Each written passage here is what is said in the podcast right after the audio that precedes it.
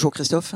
Emmanuel Baranguet pour, euh, pour l'AFP. Je voulais savoir euh, comment euh, vous abordiez ce, nouveau marathon dans la saison avec des matchs tous les trois jours pendant, pendant cette rencontre. Dans quel état est le groupe? Est-ce qu'on peut faire le point sur les blessés, les dispos, s'il te plaît? Sur les blessés, Kim a repris la course? Il, va intégrer dans quelques jours le travail collectif. Mais actuellement, il est dans, une période de réathlétisation. Dans quelques jours, il va réintégrer. Et puis après, on va voir séance après séance ses sensations dans, le travail collectif. Concernant Concernant euh, Nordi Pour l'instant, il est encore euh, en soins, même s'il travaille beaucoup à l'intérieur. On verra, non pas match après match, mais je pense que sur cette semaine qui vient, il ne va pas réintégrer le travail avec le groupe. On récupère euh, Marco euh, Verratti, qui lui est disponible dans le groupe. les sensations sont bonnes. Il a fait toutes les séances dans son intégralité concernant l'enchaînement des matchs, le calendrier est ainsi fait. C'est comme ça et euh, on n'a pas d'excuses. C'est comme ça, c'est la réalité. Dans d'autres championnats, c'est aussi euh, comme ça. C'est aussi pour cela que les matchs précédents nous ont servi, euh, quel que soit le niveau ou la compétition, que ce soit à Riyad, mais aussi face au pays de Cassel. En Coupe de France, il est important que beaucoup de joueurs jouent. On a profité aussi de cette période-là de pouvoir faire euh, des séances d'entraînement complètes parce qu'on sait qu'à partir de dimanche, euh, on aura très peu de, temps pour travailler à la fois sur des principes de jeu, à la fois sur des détails. Les, séances vont être très courtes, on va être beaucoup, beaucoup sur la récupération. Mais on a profiter euh, sur la semaine précédente de pouvoir travailler euh, collectivement sur des séances qui se sont très très bien passées. Bonjour Christophe. Question pour mes confrères du Parisien qui sont pas là. Concernant Ashraf Hakimi, on a vu qu'il a fait une Coupe du Monde extrêmement solide. Comment vous expliquez la différence de, niveau dans ses prestations entre ce qu'il peut montrer en équipe nationale et ce qu'il a montré euh, jusqu'ici avec le Paris Saint-Germain? Il a fait une très bonne Coupe du Monde, évidemment. Il a fait une très bonne Coupe du Monde, mais je, trouve que Ashraf a fait aussi une très bonne partie de première euh, saison avec euh, l'adaptation sur différents systèmes, sur différents modèles. Euh, il a été quelquefois très décisif avec nous. C'est un joueur sur, sur lequel je compte beaucoup et je suis satisfait de sa première partie de saison. Évidemment que j'ai regardé attentivement ses prestations avec l'équipe nationale marocaine. Je le répète encore, je suis satisfait. Je sais, il sait qu'il peut faire encore mieux. Il sort de cette Coupe du Monde, euh, il a eu sa coupure, euh, il s'entraîne normalement, il a la tête à la compétition et je suis sûr qu'on va avoir un Ashraf d'un très haut niveau sur la deuxième partie. Bonjour Christophe, Damien Degor, l'équipe. On, s'approche de la clôture du mercato. Alors évidemment, il y a quelques questions qui vont arriver là-dessus, euh, notamment une sur Keylor Navas. Est-ce que toi, tu penses que c'est une bonne idée pour lui et pour le club qui partent avant le 1er février? Alors le mercato fini vous le savez très bien, dans, à peu près 4 euh, jours et que je suis très focus sur le match, mais je ne vais pas me dévier par rapport à ta question. Keylor est un grand compétiteur. Il est exemplaire sur le travail depuis le début de la saison. Il a été désigné gardien pour la Coupe de France. J'ai une totale confiance en lui. Mais après, il y a aussi euh, ce que lui euh, ressent. Et je sais que la direction sportive et le président sont très à l'écoute de, de ce que peut souhaiter euh, faire euh, Kellor. C'est comme ça, on verra au lendemain de la clôture du mercato la réalité de l'effectif, de par euh, le bonhomme qui est Kellor et de par sa carrière. On est aussi, non pas dans l'obligation, mais on doit le respecter, on doit l'écouter. Après, aujourd'hui, aucune décision n'a été prise concernant son avenir et on verra bien ce qui se passera dans quatre jours. Christophe, bonjour. Nicolas Payard, Canal Plus et d'Infosport Plus. Quels sont les axes de travail sur lesquels vous avez particulièrement insisté avant ce début de marathon et surtout avant l'échéance euh, de la Ligue des Champions face au Bayern Munich? Merci à la fois beaucoup sur notre animation offensive qu'on a perdue euh, pour différentes raisons, ou du moins qui a été moins bonne ces derniers temps notamment en championnat. On a beaucoup travaillé sur cela et beaucoup travaillé sur euh, cette capacité à pouvoir euh, réagir à la perte du ballon pour euh, éviter que l'adversaire puisse s'organiser pour ressortir le ballon. Voilà, animation offensive et réaction à la perte. Évidemment qu'on a travaillé aussi sur un plan athlétique. Bonjour Christophe, Timothée RMC Sport. On a vu que tes joueurs t'ont un petit peu un petit peu bousculé en, mettant un, dossard jaune pour t'adresser un carton jaune parce qu'ils voulaient deux jours de repos et que finalement tu leur en as accordé euh, qu'un seul. Tu peux nous expliquer un peu comment ça s'est passé Bousculé Comment tu l'as pris? Non, ça va, je suis bien. Chambré, quoi. Je suis bien physiquement parce que bon, si j'avais été bousculé par euh, le groupe, euh, voilà.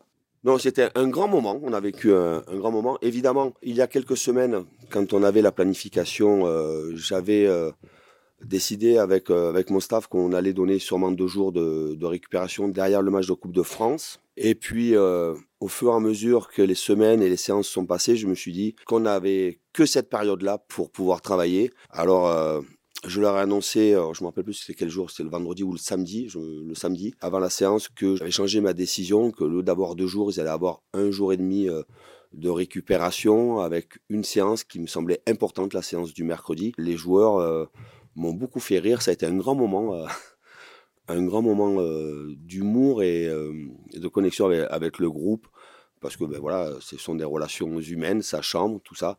Par contre, derrière, à la fois cette rigolade et, et la discussion que j'ai eue avec les joueurs avant dans le, dans, dans, le vestiaire pour leur expliquer les raisons de mon changement de programmation, nous avons eu une très très bonne séance d'entraînement et les séances qu'on a suivies ont été très bonnes.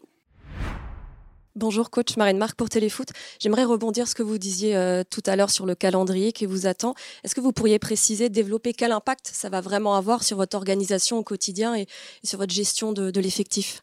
Oui, ben la première des choses, c'est la gestion de l'effectif, euh, voir comment on va pouvoir, euh, non pas économiser, mais faire récupérer les joueurs, à la fois sur les temps de jeu, mais aussi au lendemain des matchs. On a travaillé avec euh, notre cellule de performance, avec notre staff médical, sur comment aménager au mieux les déplacements, comment, sûrement sur les horaires d'entraînement aussi, donner des plages de récupération quand on va pouvoir...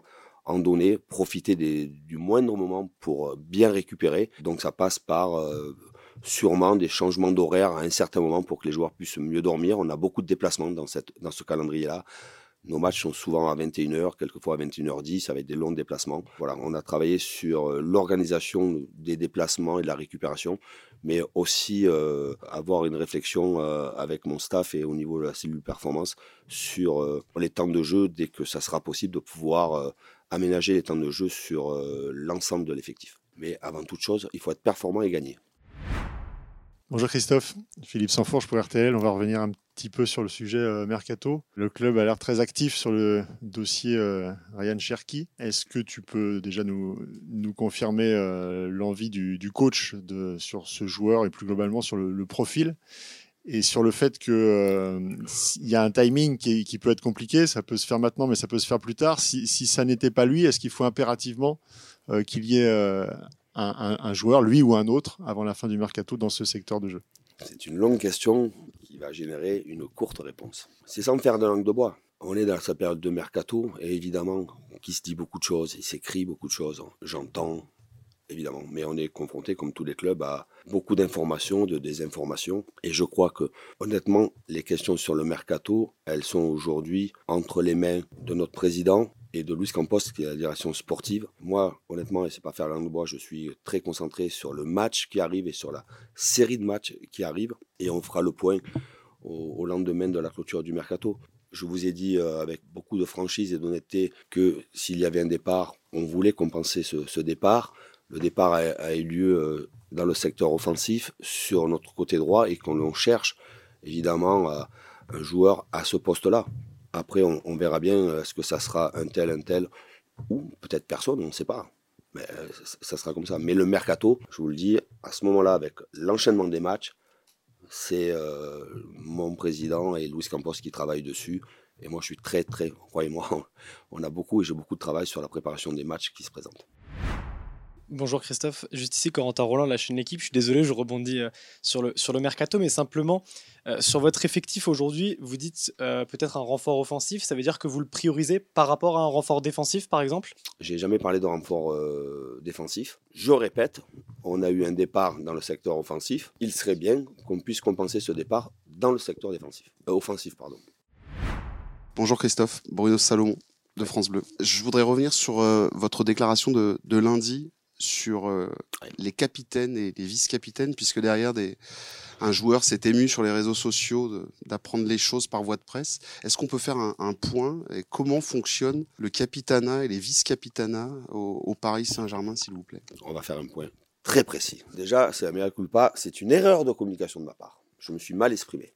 Mais je me suis mal exprimé parce que je ne m'attendais pas à la question sur le capitanat. Tout le monde a été surpris de voir Kylian capitaine en Coupe de France. Et je me suis mal exprimé. Les choses sont très claires. Kylian fait partie des vice-capitaines de ce groupe-là. On a un capitaine et on a quatre vice-capitaines qui sont Kim, Marco, Kylian, Sergio. Après, et à chaque fois que Kim a été sur le terrain et que Marquis n'était pas sur le terrain, Kim récupérait le brassard. Il y a un critère à mes yeux qui est important, mais il n'y a pas que ce critère-là. C'est aussi l'ancienneté au sein du club. Donc voilà, quand euh, Marquis n'est pas là pour X raisons, choix, blessure ou, euh, ou, suspension, il y a un autre capitaine. Sur le match de, de Lens, il n'y avait pas Kim, il n'y avait pas Marco. Marquis était sur le banc de touche. J'ai décidé que c'était Kylian. Kylian fait partie des vice-capitaines. Il n'est pas vice-capitaine de ce groupe. Donc c'est une erreur de ma part en termes de communication. Évidemment que j'ai vu le tweet de Kim. Évidemment que je préfère plutôt des conversations en tête à tête, parce que je suis euh, vraiment dans le rapport humain. Kim s'est exprimé de cette manière-là. C'est aussi les générations d'aujourd'hui. Mais euh, j'ai eu un entretien, et non pas euh, une mise au point, mais un entretien avec Kim pour lui expliquer ce que je suis en train de vous expliquer très précisément. Et voilà, il n'y a aucun doute sur le fait que Kim est un des vice-capitaines importants de notre groupe. Est-ce qu'il y a besoin d'un défenseur d'ici la fin du mercato ou pas Au moins pour finir cette saison. Est-ce que c'est, vous avez un besoin en défense centrale? Nous avons un besoin sur un plan offensif.